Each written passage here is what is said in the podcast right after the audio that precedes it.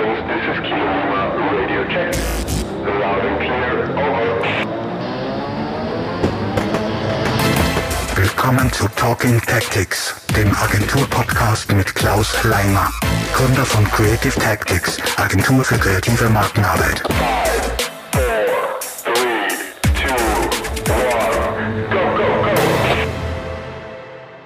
Herzlich willkommen zu Talking Tactics, dem Agentur-Podcast von Creative Tactics. In der zweiten Staffel haben wir unsere lieben Open Agency Members zu Gast und unser heutiger Gast ist seit 2020, glaube ich, mit im Boot, wenn ich richtig informiert bin, wenn ich mich richtig erinnere. Äh, und wir haben uns kennengelernt beim Bewerbungsgespräch das war eigentlich das erste Sehen, weil du hast die bei uns als Videograf beworben und jetzt bist du selbstständig. Herzlich willkommen, lieber David. Hi.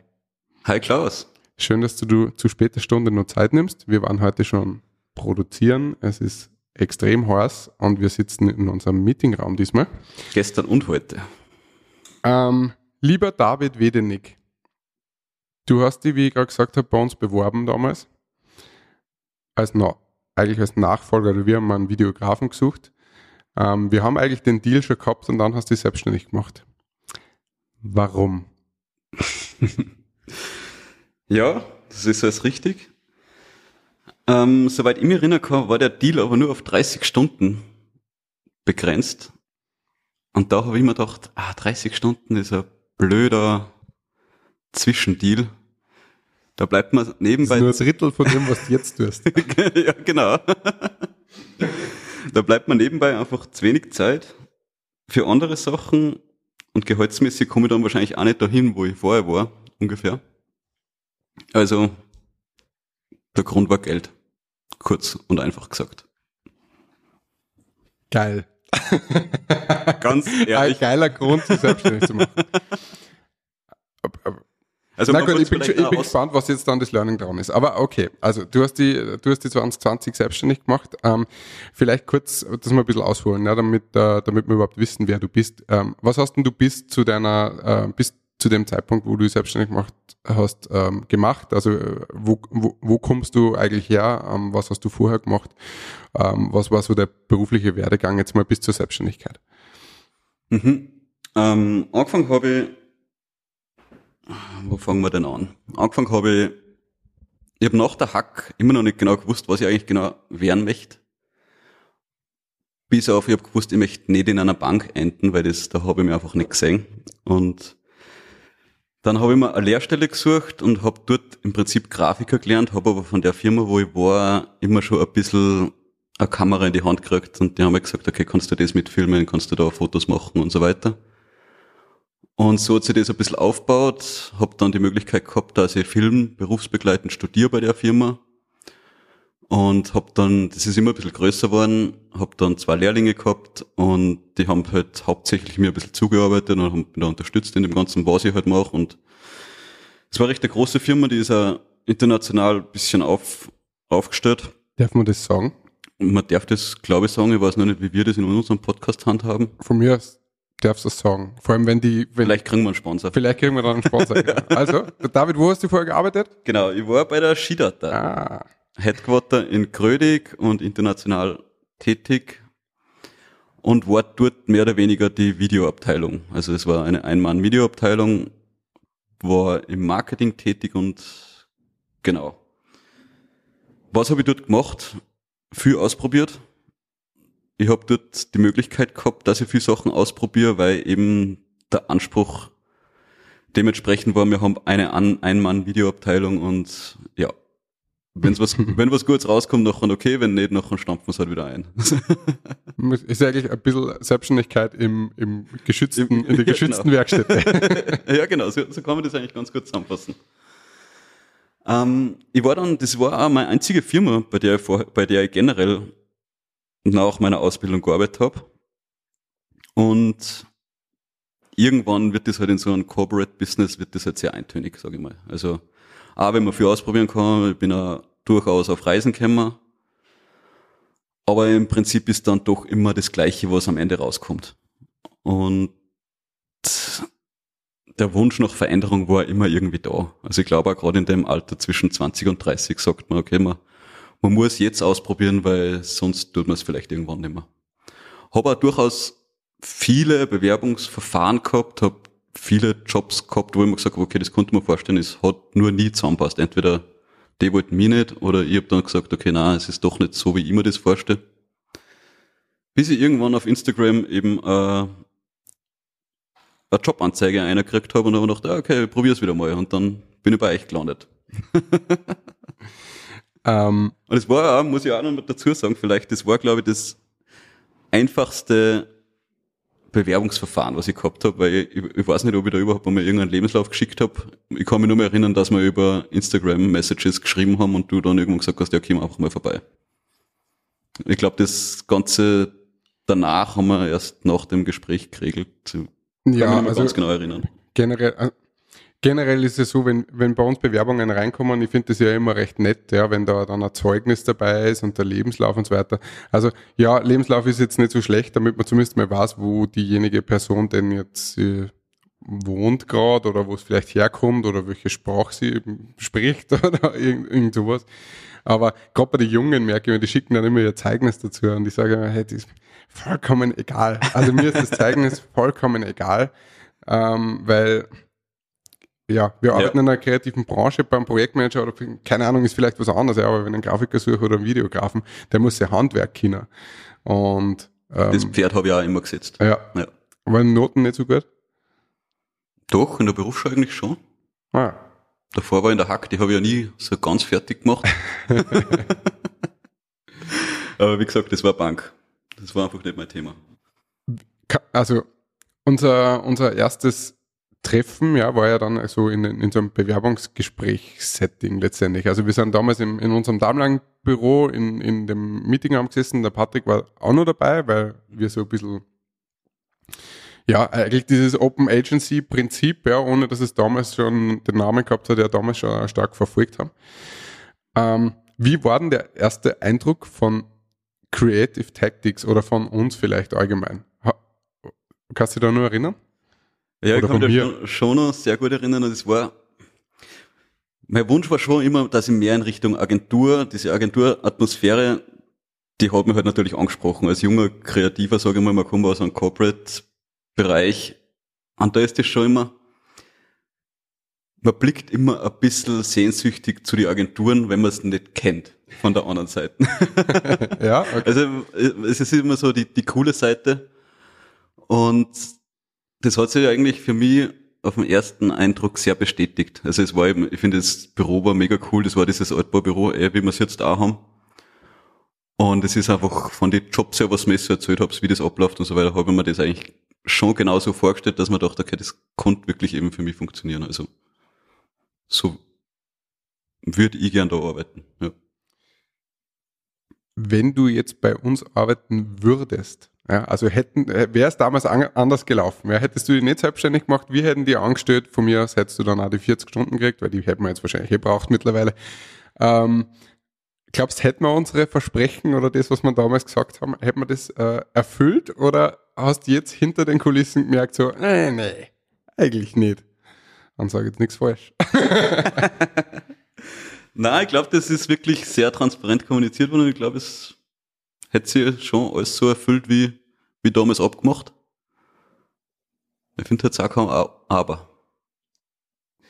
Ich frage deswegen jetzt so, weil ich habe letztens ja diese Sammelrechnung überwiesen, die Ja. mir du geschrieben hast, also deine Honorarnoten für die letzten vergangenen Jobs und da haben wir ein bisschen, da hat sich irgendwas zusammengesammelt und da haben wir gedacht so, fuck, jeden anstellen sollen.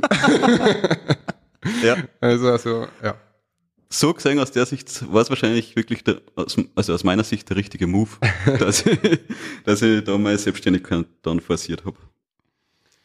Also um das vorwegzunehmen, für uns war es, äh, für uns auch, glaube ich, ja. Also mh, ich arbeite sehr gern mit dir zusammen. Ich komme gleich drauf, was wir so ein bisschen gemeinsam machen oder beziehungsweise vielleicht kannst du dann ein bisschen erzählen, was du eigentlich machst. Aber ähm, was ich cool finde, ist, ist so dieses, wie das harmoniert, ja, und wie, wie, wie, wie ja, es fühlt genauso wie das Open Agency Prinzip halt von uns ist. Es fühlt sich halt an, als wären wir eine Firma und äh, es macht da irgendwie groß keinen Unterschied. Und wir sind ja wirklich, also von den Timings her ist es ja oft wirklich knapp und irgendwie funktioniert es dann immer und so weiter. Also das ist schon, ist schon recht cool und es war, glaube ich, so die richtige Entscheidung jetzt für alle Beteiligten. Ich glaube auch, Strich, ja. Ähm, genau, das wäre jetzt eh meine Frage. Ähm, wie läuft's bis jetzt? Also, jetzt hast du die 2020, das war Anfang. Es war, ich habe am Montag gekündigt in, mein, in meiner alten Firma und Ja. am Freitag war die Bekanntgabe für den ersten Lockdown. Genau, also geil. ja, pünktlich zu Pandemiestart habe ich mich selbstständig gemacht. vielleicht aber sogar für, für vielleicht war es sogar gut, dass es so bald war, weil du hast dann eh noch keine Ahnung gehabt, was dir erwartet. Ich überhaupt Ja. keine Ahnung. Weil ich glaube, wenn man so ein halbes Jahr, ein Jahr, vielleicht zwei Jahre selbstständig ist und dann kommt Pandemie, dann kriegt man echt immer so, uh, Ja. aber wenn es gerade in der Woche ist, du, so, ah, pff, Wird schon. was auch immer.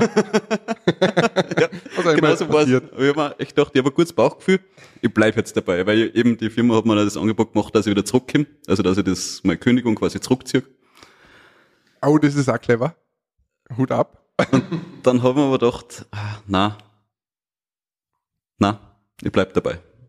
Und ich habe auch noch, ich bin über den ersten Lockdown noch in der Behörde-Frist gewesen, das muss man vielleicht auch noch sagen. Hab dann, war auch noch glücklich, weil alle anderen sind in die Kurzarbeit gefallen. Ich durch das, dass ich vorher gekündigt habe, habe 100% Zeit gekriegt noch, bin aber dann eben im Homeoffice gewesen. Hab mir auch schon ein bisschen auf meine Zukunft vorbereiten können. Also das ist praktisch, ja. Ja, und deswegen ist es dann, ich glaube, angefangen habe ich bei euch im Juli dann am 15., also offiziell war mein erster Tag in der Selbstständigkeit der 15. Juli. Und da war dann auch wieder Sommer, da war es dann schon wieder alles ein bisschen lockerer, Mhm. was ich mich erinnern kann.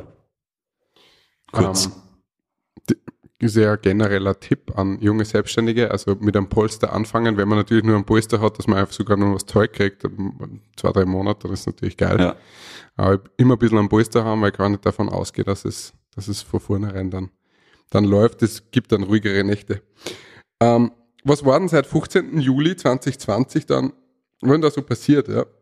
Was waren denn so die, die, die ersten Jobs, die ersten Challenges, die ersten Highlights, die ersten Fails oder die ersten Learnings so raus, ja? Was hast du da vielleicht anders vorgestellt oder anders ja erhofft, erwünscht oder was, ja, was war besser oder schlechter als gedacht? Also es waren sehr viele Learnings seitdem.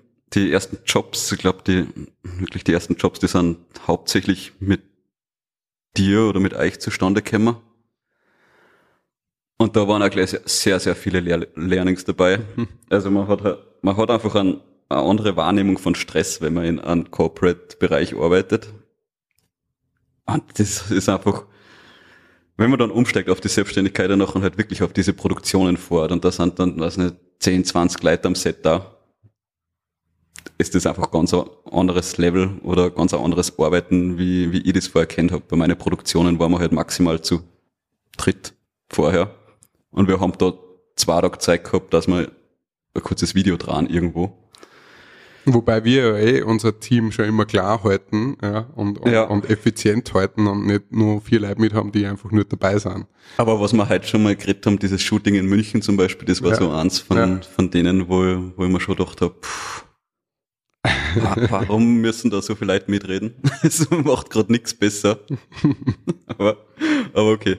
Das sind halt auch Sachen, die ich war halt sehr, sehr jung damals noch in dem ganzen Business und ja, man macht halt dann einfach, was man kann und probiert das bestmöglich au- rausholen, aber es ist schon, es zerrt am Nervenkostüm. Ja, weil das ist, finde ich, ein Unterschied. Also, das muss ich schon auch zugeben, wenn sich jetzt wer selbstständig macht und man einen Freelancer dann quasi bucht für ein Projekt, dann erwarte ich als Agentur, dass das, dass das Handwerk sitzt und funktioniert. Ein eigenen Mitarbeiter würde ich wahrscheinlich nicht so ins kalte Wasser schmeißen am Anfang, weil, ja, natürlich, ja, das ist Ja. der eigene, das, da geht es um deinen eigenen Ruf. Wenn es das du damit nicht geschafft hast, dann gesagt, na ja, das will wohl nix, der Wedenig, das kann er nicht. Aber es, Aber es hat alles funktioniert, oder? Also, Es hat funktioniert, ja. Es ist vielleicht nicht ganz, nicht alles immer perfekt geworden, wie man es sich vorgestellt hat im Vorhinein, aber es hat funktioniert. Ich bin wahrscheinlich auch dankbar, dass du vielleicht das eine oder andere Auge mal zudruckt hast. Ein paar Fauxpas sind es ja doch, oder mir auch passiert. Also ich kann mich noch erinnern, was, wahrscheinlich der schlimmste Moment war bisher, war, wo man, äh, äh, ich weiß nicht mehr, ob es ein, ich glaube, es war, es war insgesamt ein zwei Tages Studio-Shooting und nach dem ersten Tag habe ich beim Datensichern, also ich habe zwei Terabyte Festplatte in meinem, in meiner Kamera, auf die aufzeichnet wird. Und wie ich die zwei Terabyte sichern wollte, die Festplatte war voll, hat die Festplatte einen Firmware-Fehler gehabt und ist komplett formatiert worden. Also der ganze Tag war umsonst. Nicht ganz, wir haben auch den Tag gerettet. Den haben wir nachgeschootet, oder? Wir haben mit zwei Oder Kameras gefilmt Ja, und haben die totale, Ja. die totale Aufnahme Stimmt. war noch da und haben dann nur die Close-Ups nochmal Ja. nachgeschootet. Mit einer Praktikantin, die was gerade da war. Stimmt, ja. Stimmt. Und es war dann im Nachhinein gar nicht so ein Stress. Also für, für den Endkunden war es, glaube ich, gar nicht so das große Ding. Nur ich bin einen Monat fast gestorben. Das ist eingeschickt, gell, und dann noch versucht. Ja, das hat dann eine Woche wieder gedauert irgendwie. können, da habe ich dann keine Rückmeldung gekriegt. das war, da habe ich nicht gut geschlafen in der Zeit.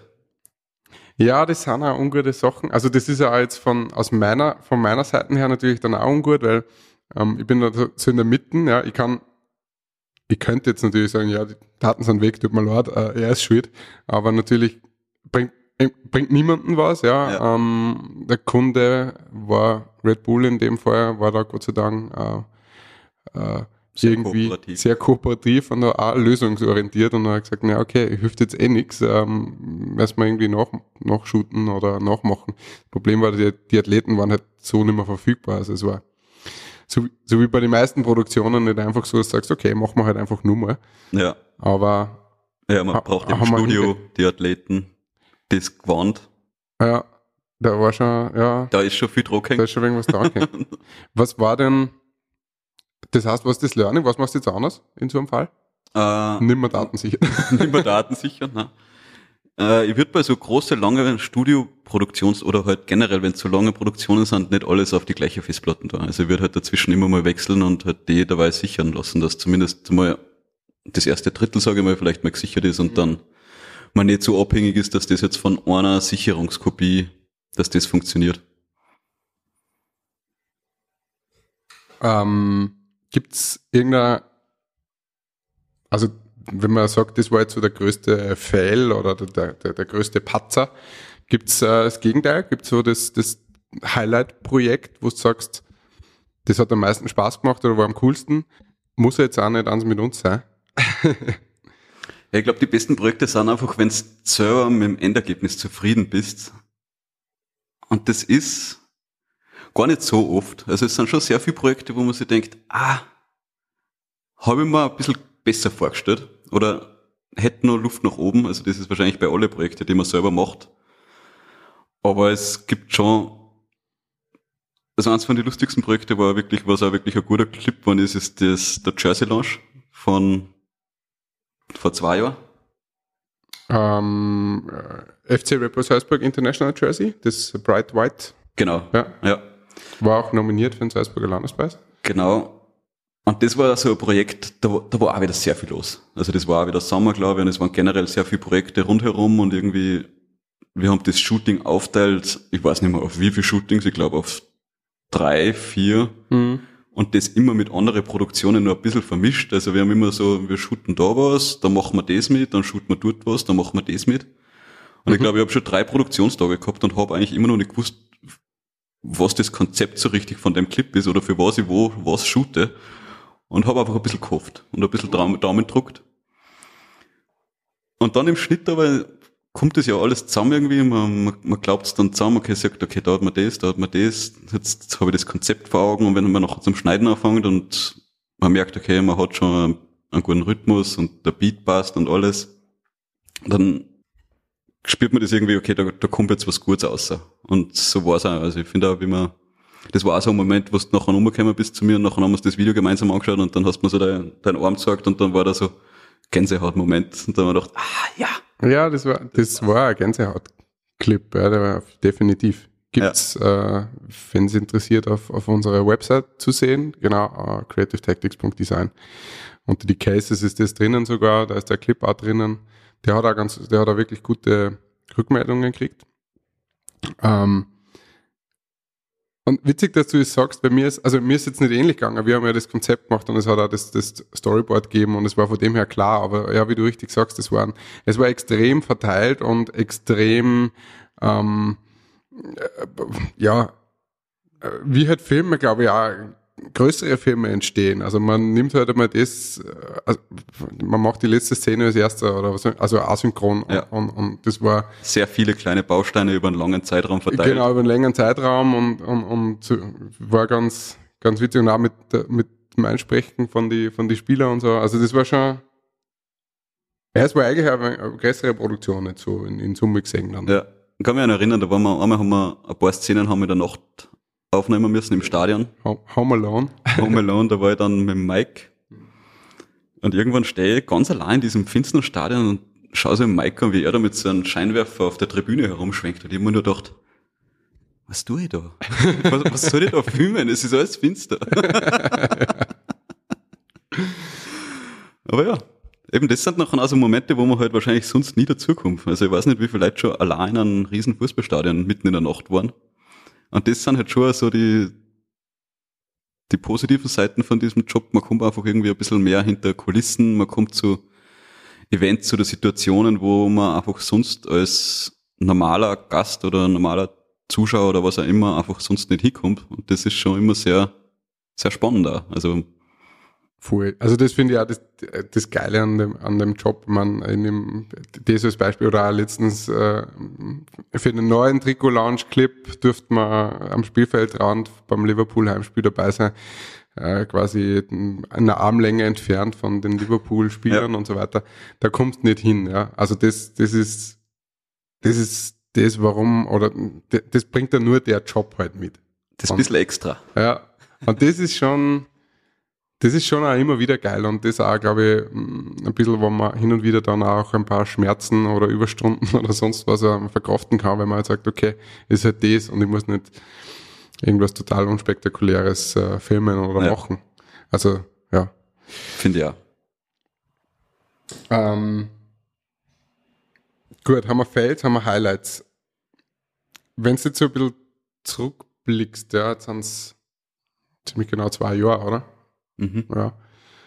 Ähm, jetzt hast du immer so die ersten drei Jahre sind so die, die, die, ja, die wegweisenden oder die herausforderndsten. Was würdest du dem jüngeren David, der kurz vor der Kü Kündigung steht, was würdest du dem raten wollen? Oder vielleicht auch einfach jeden anderen, der überlegt, ob sich selbstständig machen soll? Schwierige Frage. Also ich glaube, man kann da nie konkrete Tipps geben auf sowas, weil es ist immer ein bisschen situationsbedingt. Aber was hast Aber ich würde was wahrscheinlich... du komplett unterschätzt hast? Weil du kannst mir jetzt nicht erzählen, dass du jetzt, dass dir das aufgegangen ist, dass du jetzt einfach mehr verdienst als vorher. Also du arbeitest halt auch fünfmal so viel. schon Also, also unterm Strich verdienst du wahrscheinlich weniger. Ja. so gesehen, ja. Aber ich würde es wahrscheinlich trotzdem jedem raten, wenn, wenn, wenn man irgendwie das, das Verlangen oder das Gefühl hat, man muss, man braucht jetzt eine Veränderung und man muss irgendwie, man muss irgendwas anders machen, nachher sollte man es einfach da, weil das Schlimmste, was passieren kann, ist, dass man sich wieder einen anderen Job sucht. Und genauso würde ich das wahrscheinlich auch sagen, weil, ja, wenn du das nie probierst, nachher wirst du das auch nie rausfinden, ob das jetzt das gewesen war oder ob es funktioniert hätte oder ob es nicht funktioniert hätte. Und eben, wie gesagt, das kann nicht wirklich viel passieren, außer dass man sich wieder für einen regulären Job bewerben muss, was ja jetzt auch nicht unbedingt negativ sein muss. Also vielleicht kommt man auch durch das nachher zu dem Traumjob oder was auch immer. Das heißt, ich würde raten, einfach machen, einfach ausprobieren und schon auch immer wieder ein bisschen aufs Bauchgefühl hören, weil es doch auch eine gewisse Rolle gespielt hat bei mir. Also das glaube ich zumindest aber halt auch mit Respekt dem Ganzen entgegentreten. Also es ist ja nicht so, nur wenn man sich jetzt verändert und jetzt glaubt, man macht sich jetzt selbstständig und ist jetzt der Profi auf dem Gebiet. Man ist so weit weg von diesem Ganzen. Also es ist, es kämen einfach so viele Sachen auf und zu, mit denen man überhaupt nicht rechnet. Also auch, ob das jetzt im ob das jetzt ist, wie man eine Kamera bedient, Aufnahmeformate oder nachher in der Post-Production oder generell einfach die, die Kommunikation mit Kunden, Partnern, was weiß ich, da passiert einfach so viel Buchhaltung. Also ein Thema, ja. Also kommt man wahrscheinlich, kommt keiner vorbei. Und man muss, auch wenn es bei mir, ich hasse es, oder ich hasse es nicht, mir, mir ist es einfach egal und mir nervt's. Aber trotzdem muss man sich halt irgendwie damit beschäftigen und das halbwegs verstehen, was, was das aussagt, was, was das für einen selber bedeutet, weil im Prinzip betrifft es nur die. Und ob man es jetzt gut oder schlecht macht, hängt auch an dir und eben du erntest das, was du machst. Dann.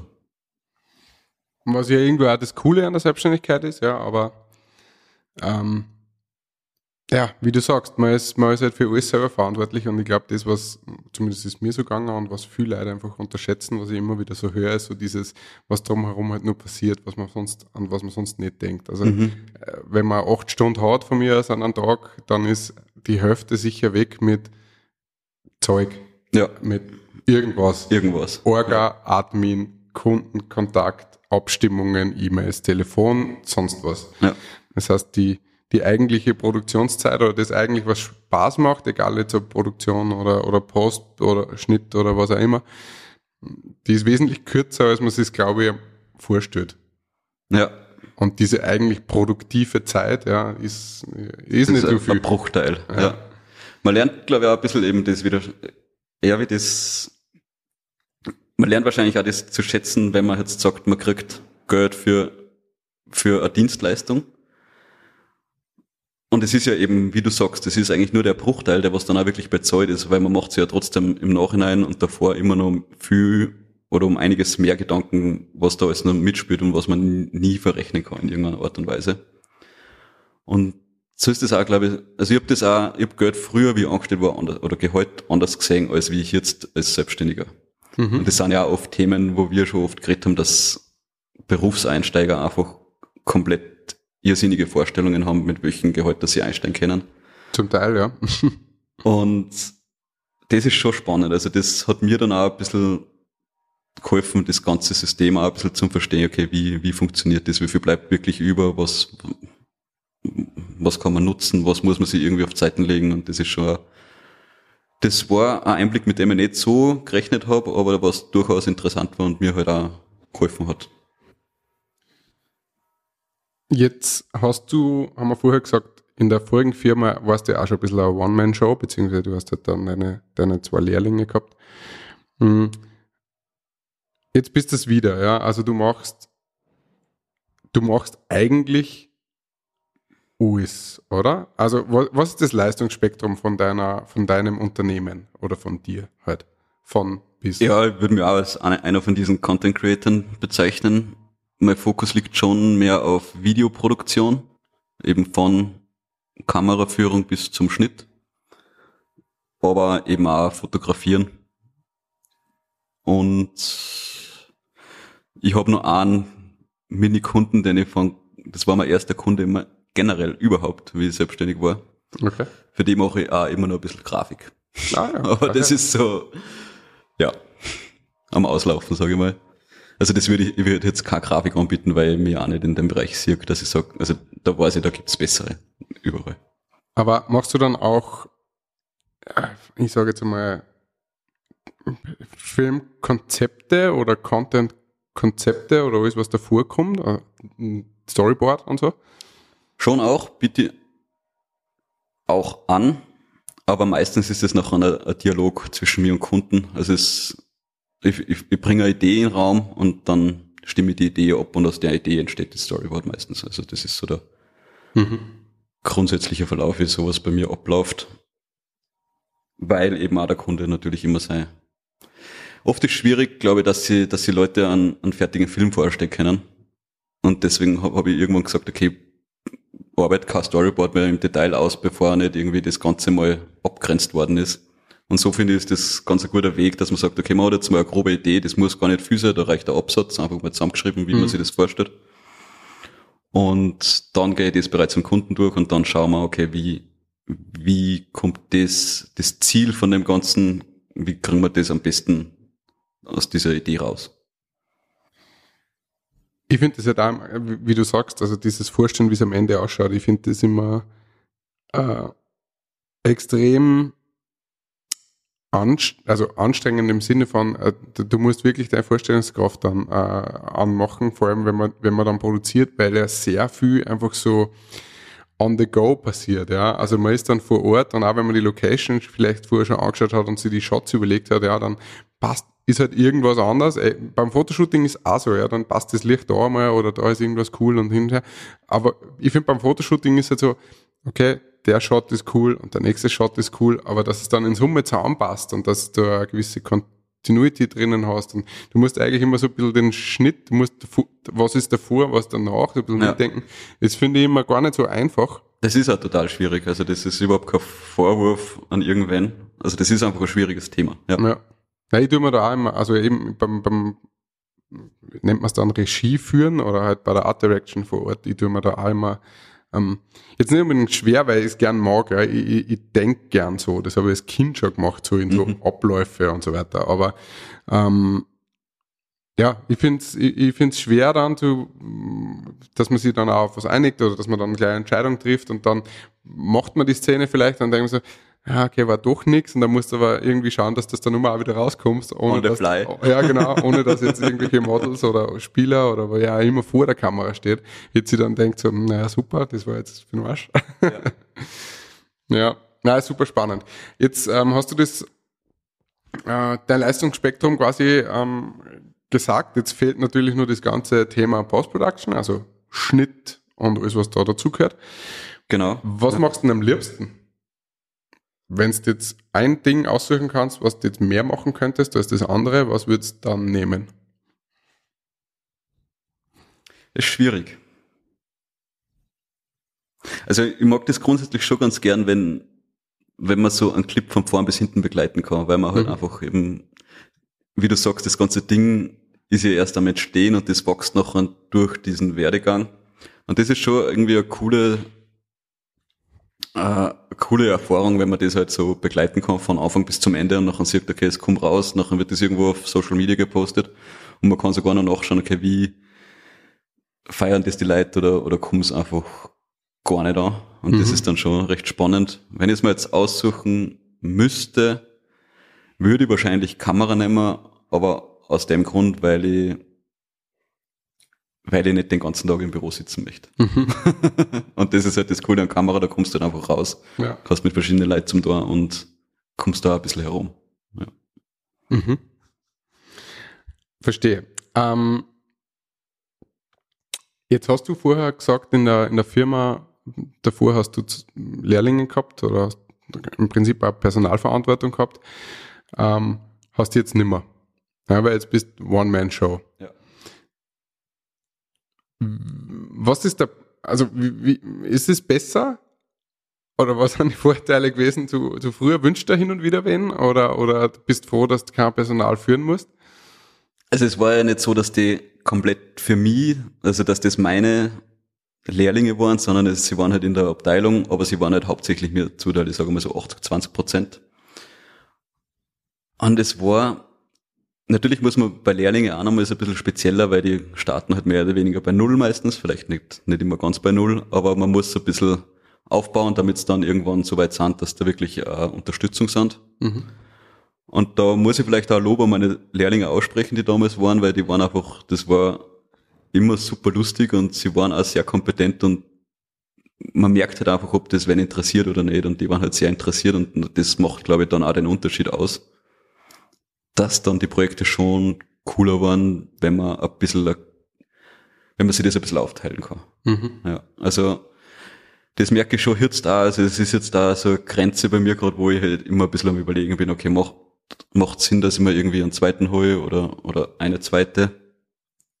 Wie haben die Kosten, die zwei Lehrlinge? Äh, Tobi und Tina. Tobi und Tina, also wenn es das jetzt der David, wenn wieder, wenn's wieder beim David arbeiten wollt. Ja. Er sucht, glaube ich, höre ich da raus. Ja, der Tobi hat sich auch im gleichen Bereich selbstständig gemacht und ich glaube auch bei dem läuft sehr gut. Also ich schätze mal, dann habe ich nicht alles falsch gemacht. Ja, gut. gut, gut.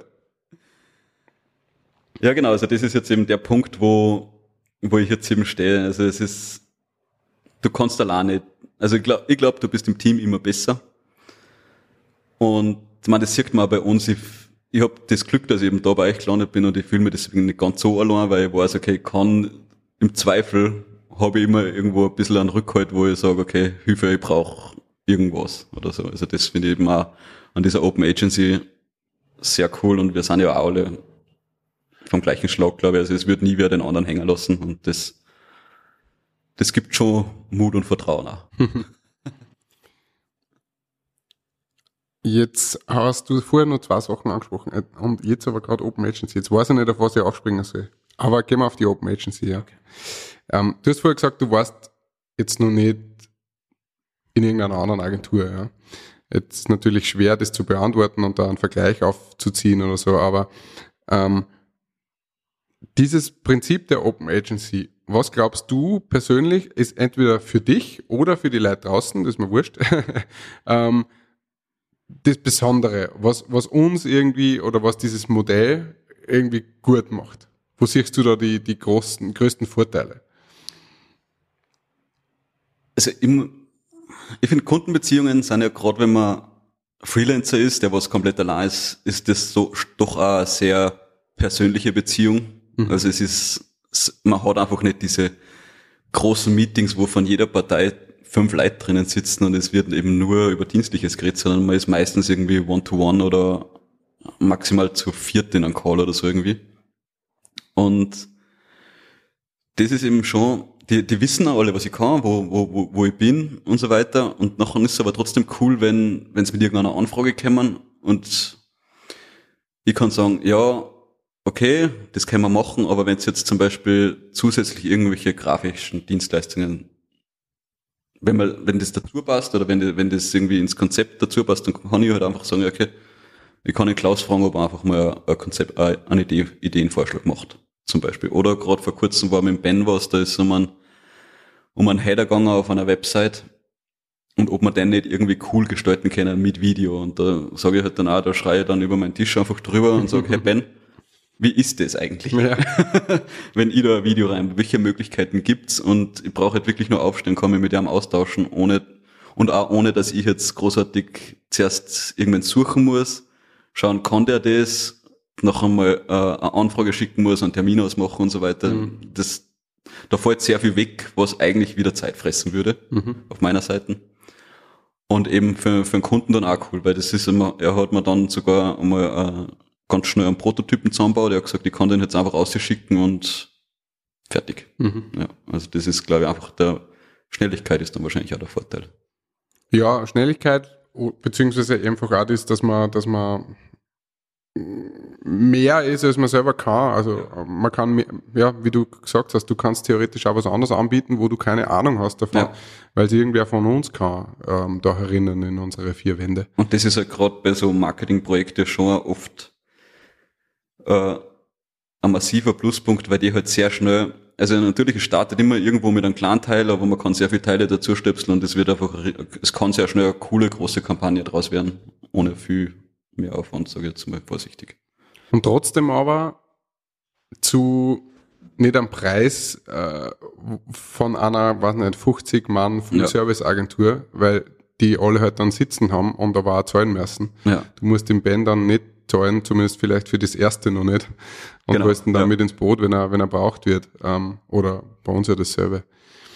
Und von meiner Seite umgekehrt ist ja auch so. Ja, ähm, dadurch, dass ich, war, äh, dass ich weiß, dass du da bist durch unsere wöchentlichen Meetings, weiß ich ja ungefähr, wie der Workload ausschaut oder wie der, mhm. der psychischer Status ist. das ist wahrscheinlich wichtiger meistens. Ja, ähm, äh, weiß ich, ob ich die für den Job anfangen kann oder nicht. Und, oder beziehungsweise teilweise haben ja wir ähm, ja, äh, sehr straffe Timings oder, oder enge Slots, alles oft sehr kurzfristig und da ist halt auch cool, ja, ich kann Angebote schreiben, ohne dass ich die überhaupt frage. Du weißt noch gar nichts von dem Job, ist das Angebot freigeben und dann brief ich dich auf das. Ähm, und das ist halt für oder. mich halt auch angenehm oder auch nicht, ja. Also Aber auch da, ja, äh, man muss dazu sagen, David hat mir ein bisschen den, den Arsch gerettet, weil ich ähm, in der Summe der Produktionen einmal ähm, glaubt habe an einem Tag, na, da wird eh kein Video gemacht, aber es musste Video gemacht werden und wir haben es auch dann das nur irgendwie, also was heißt irgendwie, wir haben das auch noch zusammengebracht, ja. weil du Gott sei Dank dann irgendwie nur doch verfügbar warst. Aber auch da gehen wir zu den anderen und sagen, hey, morgen in der Früh hast du Zeit. Und das ist halt da schon cool. Ich meine, du hast grundsätzlich gewusst, dass die Produktion ist. Du warst ursprünglich einmal geblockt, dann habe ich die aber wieder, dann habe ich die quasi davon weg da. Und, naja, riesengroßes Hin und Her, aber auch das natürlich ein Riesenvorteil, organisatorisch jetzt auch für uns gut. Und gleichzeitig gibt's aber auch, glaube ich, oder oder was heißt glaube ich, gleichzeitig gibt's auch kein böses Blut, ja, wenn du, äh, wenn du einmal nicht gefragt wirst für einen Job, mir wenn du in anderen arbeiten oder wenn umgekehrt, wenn du eben mit anderen Leuten auch zusammenarbeitest, ähm, da ist kein Zwang da. Ja. Nein, das ist sehr, sehr angenehm. Ähm, wir haben so rückblickend jetzt an, eigentlich nur gute Erfahrungen gemacht jetzt mit dem, mit dem, mit der Form der Zusammenarbeit, hat jetzt auch noch, noch nie irgendwie was gegeben. Ähm, Jetzt hast du vorher nur einen anderen Begriff auf den Tisch geschmissen, und zwar der Content Creator. Ja? Mm, ich habe damals mit Patrick und Nina das äh, vor, vor ein paar Wochen ähm, über, das, über den Begriff Influencer geredet, ja? der auch, mh, sage ich mal, ein bisschen strapaziert ist zum Teil schon oder vielleicht in der Öffentlichkeit auch ein bisschen negativ ähm, aufgenommen wird. Der Begriff Content Creator ist bei mir so auch so ein Begriff, wo ich mir denke so, hm, weil irgendwie sind alle Content Creators ja. gerade. Was hältst du von der Entwicklung oder wie siehst du das, beziehungsweise wie würdest du sagen, was macht einen guten und einen schlechten Content Creator aus oder, oder wie stehst du dazu? Ich meine, jeder, der jetzt, so, ich habe jetzt das iPhone 13 Pro gekauft und habe letztens da im Kinomodus mitgefilmt und habe mir gedacht, passt, äh, ja. ich mache das jetzt, ich bin jetzt Content Creator. Ja. Aber warum sollte ich es nicht machen? Und lieber die filmen lassen. ich meine, das ist auch so eine Frage, die hat wahrscheinlich mehrere Antworten, je nachdem, aus welchem Blickwinkel, dass man es dass man's sieht. Im Prinzip kann jeder Content erstellen, sollte wahrscheinlich auch jeder Content erstellen. Und dann ist wahrscheinlich oft auch Geschmackssache. Also ab einem gewissen professionellen, professionellen Level ist wahrscheinlich auch Geschmackssache von der Zielgruppe, vom Kunden, passt es dazu oder, oder eben absolut nicht. Aber es spielt eben auch, natürlich gerade bei Filmen gibt schon Bereiche, die man nicht jetzt einfach von heute auf morgen lernen kann. Jetzt dann einfach Erfahrungswerte, wo du sagst, okay, diese, diese Blickwinkel brauche ich, das funktioniert gut, das funktioniert schlecht aber, Aber findest du, kann man an, an, an Unterschied, kann man es kategorisieren in professionell und unprofessionell oder weiß nicht? Ich schätze, das, das entscheidet sich an der Herangehensweise, wie man Projekte startet. Also ich schätze einfach, wenn man Projekte vorbereitet, sind die einfach schon mal von Haus aus um einige Stufen professioneller, als wenn jetzt einfach irgendeiner losgeht und mit seinem Handy sagt, passt schon, ich mach das jetzt. Mhm. Okay. Aber man, die buche ja jetzt nicht, wenn ich ein lustiges TikTok-Video machen würde? Also wäre wär das der Unterschied? Vielleicht. Ja. ja. Weil wahrscheinlich ist, wenn man es professionell produziert, dann ist kein lustiges TikTok-Video mehr, sondern Na, dann ist halt professioneller Content. Ja. nicht zwingend ernst, aber ja. Also ich, ich finde, dass das nämlich manchmal, auf was ich ein wenig hinaus will, ist, ich finde, dass das manchmal ein wenig schwer ist, wo ist denn die Grenze ja. und was, wir merken das ja auch bei unseren Kunden, ja, die Social Media, also Internet wird überschwemmt mit, mit Schwachsinn. Ja. Das sage ich jetzt einmal. Das ist meine persönliche Meinung, ja, weil ich habe in meinem Leben nicht die Zeit, dass ich mal lustige Videos anschaue. Mir interessiert das nicht, wenn irgendwer weiß nicht was macht. Oder diese komischen Challenges, die es gibt. Da bin ich echt so ein bisschen, da ist mir Lad und Zeit. Und manchmal habe ich so das Gefühl, mh, mm, der Kunde würde es irgendwie gern so haben und so, auch wenn es vielleicht auch gar nicht zu auch einer Marke passt. Ja. Oder ja. auch wenn es cheesy ist. Ja. Wie sollte man mit dem umgehen? Ich glaube, das ist einfach eine neue Kategorie von Content, was, was wirklich auch am Markt gibt. Also ich glaube, es hat sich jetzt generell so ein bisschen, am Anfang hat's, oder halt für meinen Anfang war irgendwie so Film das Medium, was einfach hochwertiger Content ist und wo halt einfach viel Power drin steckt. Hat man auch gemerkt, es sind dann mal Serien gekommen, heute schaut sich fast keiner mehr einen Film am Abend, sondern alle schauen nur mehr Serien. Nachher kommt Instagram. Videos werden reduziert auf 15 Sekunden oder 1 Minuten. Da habe ich mir schon gedacht, okay, wie soll ich irgendeine Message oder irgendeine Botschaft in 1 Minuten backen? dann ist 15 Sekunden gekommen. Und ich habe vor kurzem gesehen, es gibt irgendeine neue App, ich habe schon wieder vergessen, wie es heißt. Da ist die maximale Dauer, ich glaube, drei Sekunden. Ach du Scheiße, okay. Und da habe ich auch BMW als Beispiel gesehen, die haben da einen Content Creator engagiert, der hat äh, Reel gemacht für die. Der steht einfach da und sagt BMW, egal wo. Das ist, das ist dann, das ist das fertige Ergebnis. Wenn du einen längeren Brandnamen hast, geht es eh nicht aus. Du musst schnell reden, ja. Okay. Also das ist, ich bin generell gespannt, was sie da tut. Aber ich glaube, gerade aus meiner Sicht muss man sich noch irgendwann einmal entscheiden, was, was macht man gern, wo sieht man seine Stärken und dann vielleicht einfach bei dem bleiben und sagen, okay, wenn, wenn solche Anfragen kommen, nachher muss halt vielleicht wirklich wer andere machen, der, der für das brennt oder dem, der für das begeistert ist und das ist wahrscheinlich der Schlüssel dann. Mhm. Das heißt, wie stehst du zu dir? Es gab jetzt die Diskussion oder Instagram hat ein bisschen zurückgerudert, aber dieses Ändern, ja, dass das mehr zu TikTok wird und eigentlich keine Fotos mehr, sondern nur noch Video, was im ersten Impuls ja eigentlich gut für dein Geschäft war, würde ich jetzt mal sagen, aber wie stehst du dazu?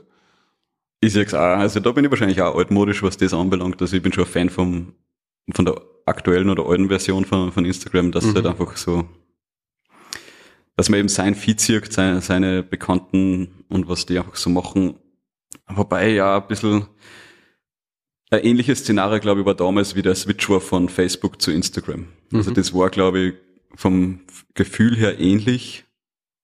Und wahrscheinlich wird das früher oder später mit Instagram auch wieder passieren oder es kommt irgendwas Neues. Aber ich finde auch, es macht keinen Sinn, wenn man zwei TikTok-Versionen hat. Ja, Aber irgendwann kommt sowieso wieder was Neues und löst wahrscheinlich beide ab. Schon, klar. Ich meine, man muss natürlich immer dranbleiben und so weiter, aber ich bin da, also meine persönliche Meinung, ähm, ich bin auch eher auf dem Instagram, dürfen auch mal Fotos sein. Ich finde das mit Videos cool. Ja. Äh, ich bin auch ein Freund der Minute oder der 30 Sekunden, sage ich jetzt mal, und nicht der paar Sekunden. Weil letztendlich, ähm, jetzt aus, aus, aus Werbersicht, ja, haben wir halt diese Zeit, um eine Botschaft zu bringen. Man kann das in einem Plakat machen mit zwei, drei Sekunden, ja, dann ist es ein Bild, ein passender Text dazu oder Grafik, die irgendwas auslösen soll. Beim Video hat man, wenn man, selbst wenn man drei Sekunden hat, viel mehr äh, Möglichkeiten, die Geschichte, äh, eine Geschichte oder irgendwas zu erzählen, weil Ton dabei ist und so weiter. Ähm, aber unterm Strich, ja, ich, ich weiß nicht, das war glaube ich nirgendwo ein, so ein Satirefilm über Werbung, aber es geht darum, ja, dass du in diese, diese 15, 30 Sekunden, 60 Sekunden von mir aus, musst du einen Funken zünden, der einen ganzen Flächenbrand auslösen kann, im Sinne von, du musst jemanden begeistern können für was, ja. Und jetzt sind wir eine Kreativagentur und wollen natürlich irgendwie Geschichten erzählen und das nur im, mit dem starken Marken-Background, ja, also dass da, da immer diesen Brand-Fit. Weil das Problem, was ich sehe, wenn es immer kürzer wird, dann wird es immer generischer. Ja. weil ich kann den Typen, den BMW-Typen kann ich auch hinstellen, der nächste sagt einem Audi. Ja. Audi. Audi. Also, ja, dann ist der Markenname nur das Einzige, was den Unterschied bringt und das war's aber dann schon. Es wird ein, ein Brei, der was sich einfach vermischt, ja, und irgendwie kommt, also die klare Kommunikation bleibt halt irgendwie hinten. Wie geht's dir mit Hoch- und Querformat? Spannende Frage, ja. Wir haben gestern ein Shooting gehabt, da habe ich wirklich, ich glaube so wirklich zum ersten Mal komplett der Produktion mit, nicht mit der Handykamera, sondern wirklich mit der großen Kamera im Hochformat gefilmt.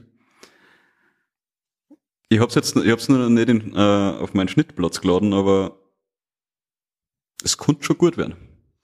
Also ich habe da gemerkt beim äh, über Schulter schauen, äh, was du filmst, dass es das Framing irgendwie schräg ist. Also dieses Man muss sich umgewöhnen. Ja, weil, also mal zu, kurz zur Erklärung für, für, für Außenstehende. Wir haben normalerweise, also man braucht natürlich auf Social Media relativ viel, viel Porträt-Content. Ich sage jetzt mal für Ja. Stories natürlich, ähm, aber auch gibt's immer mehr ähm, so digitale Screens, die im Hochformat sind, meistens Full HD Hochformat, ähm, aber auch natürlich für, für Porträt, also Postings oder, oder Instagram klassisch ähm, Wir haben ja, Teilweise absurd viel Formate. ja, absurd viele Formate, aber gleichzeitig auch dann normales Querformat. Ich nehme jetzt Beispiel eine Stadionleinwand oder so, die sind nach wie vor Querformat oder irgendwo ein Screen, ähm, Fernsehen oder was auch immer, genau. Und dann gibt's nur die, die, die eigentlich die Wide-Formate, wie jetzt irgendwelche Homepage-Banner und so weiter, also Ja. Website-Header Ganz und so weiter. dafür, sehr also dünn. super unangenehm und wir haben es bis jetzt immer so gelöst, eigentlich, dass man mit möglichst höher, hoher Auflösung, also wir haben meistens 4K genommen, weil das so der Kompromiss ist zwischen Datenmenge ist nur okay, Verarbeitbarkeit ist okay, aber du kannst trotzdem sowohl hoch als auch quer rauscroppen. Und irgendwie war es ja- war es immer so ein bisschen, in diesem gedachten Quadrat muss es passen.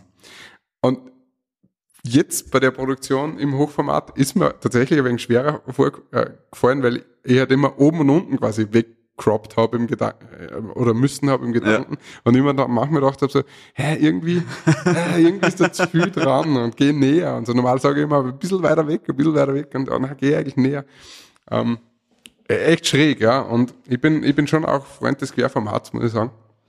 Ich war ja, glaube ich, einer der, äh, der letzten, die auch privat dann wirklich auf Hochformat umgeschwenkt haben. Ich mache jetzt keine Hast, Querformat. hast du Querformat-Stories gemacht? Nein, ich habe keine Querformat-Stories gemacht, aber meine, die Verena hat mir oft gesagt, hm, Querformat, Opa. Ich wieder irgendwo ein Foto gemacht. Aber ganz ehrlich, ein Sonnenuntergang ist im Querformat einfach schöner. Ja. Es ist witzig beim Fotografieren. Ich fotografiere viel lieber im Hochformat, filme aber auch lieber im Querformat. Okay. Aber fotografieren, ich glaube, 90% von meinen Fotos sind im Hochformat. Glaubst du jetzt einmal irgend, da irgendwann andere Lösungen einmal geben? Also jetzt so vom Handling auch her. Äh, manchmal sieht man ja absurde Auswüchse, wie Kameraleute ihre Kamera halten, damit sie Hochformat filmen. Ja. Wenn es einmal nicht gar zum Umbauen ist oder irgendwas. Wenn man denkt so, was? Ich weiß nicht, ich glaube, man macht es selber oft kom zu kompliziert, gerade mit solchen Umbauten, weil eben im Notfall schneit halt raus im, Ja. im Nachhinein. Weil man muss halt auch sagen, wir reden immer nur von Social Media, man braucht nicht die Mörderauflösung und meistens reicht's. ich weiß nicht, was da noch möglich ist, aber es kann schon sein, dass eben wieder irgendwann einmal so ein 360 Grad Schwung kommt Mhm. dass sich da irgendwas ergibt. Aktuell muss man, glaube ich, damit leben. dass man alles irgendwie abdecken muss und wie man es macht, das bleibt im Prinzip jedem selber überlassen dann. Ja, man hat natürlich immer irgendwo einen Kompromiss dann dabei. Also entweder bei den extrem breiten Formate ja, oder, Ja. bei die, oder bei den Hochformate, wenn es jetzt, ja. Naja. Ähm, man, man darf gespannt sein. Aber ja, du hast das vorher schon angesprochen, die Fülle von Formaten ist schon schräg, ja, und die hat sich auch, glaube ich, in den letzten zwei Jahren, seit du jetzt selbstständig bist, einfach nur mal verdoppelt, würde ich jetzt mal behaupten Ja.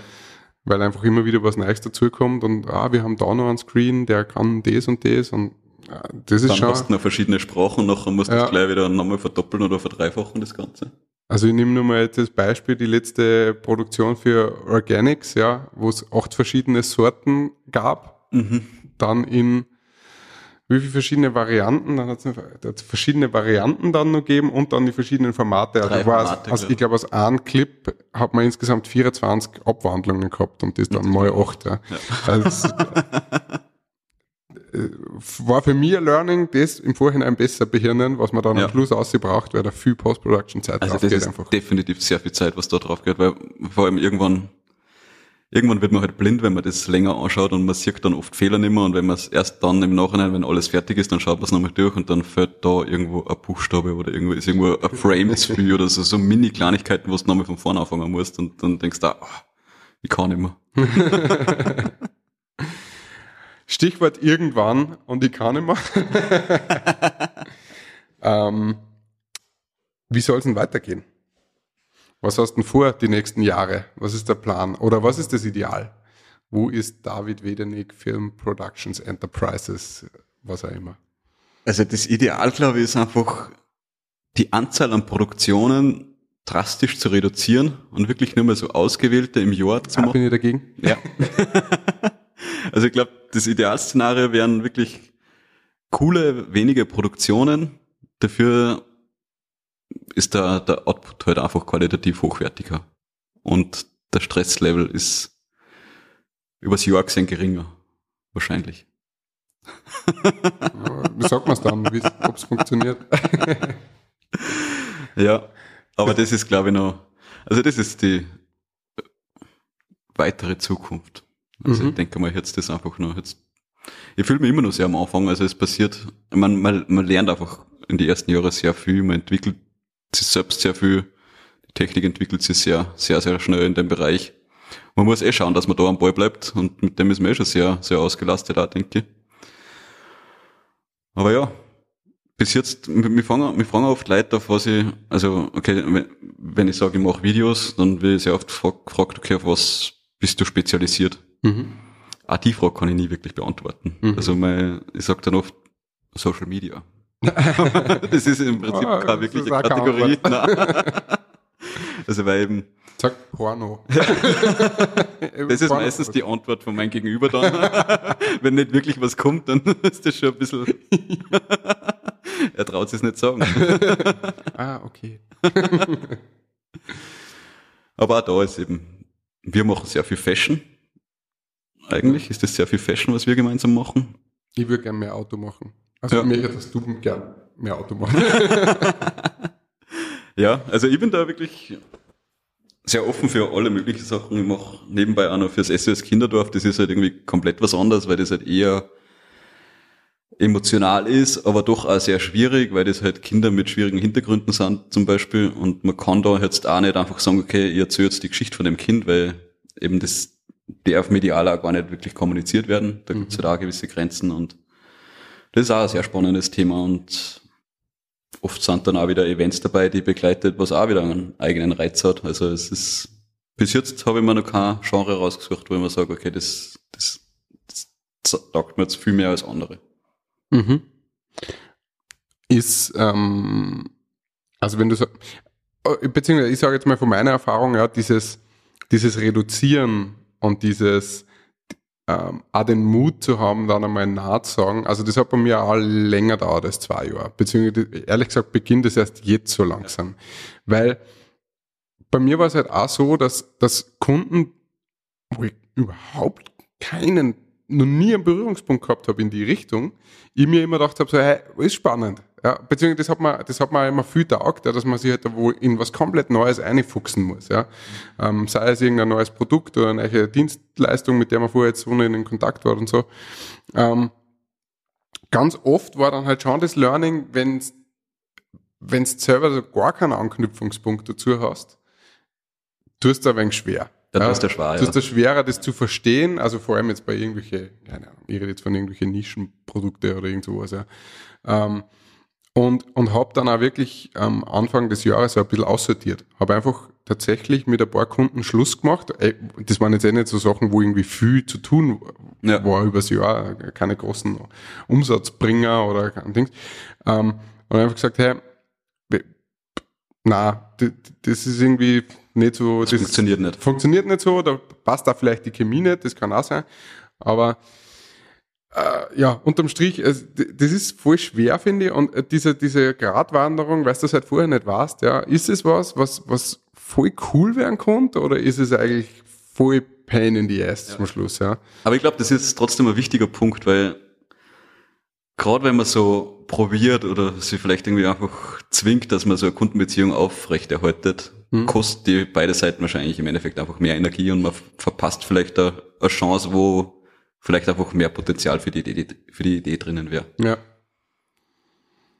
Aber trotzdem, ich würde es jedem empfehlen, also auch dir, wenn du noch nicht an dem Punkt bist, wo du sagst, okay, das und das mache ich gern und das und das kann mich gern haben, ähm, das machen. Ja, wir haben insgesamt über, Voll. Ja. ich glaube, wir haben über 70 oder 80 verschiedene Kunden äh, Ordner auf unserem Server angelegt, also wo wir für verschiedene schon gearbeitet haben. Natürlich, da kommt, sind jetzt ein paar verschiedene Red Bull Sachen, die irgendwie zusammenkehren, aber äh, auch viel andere Sachen.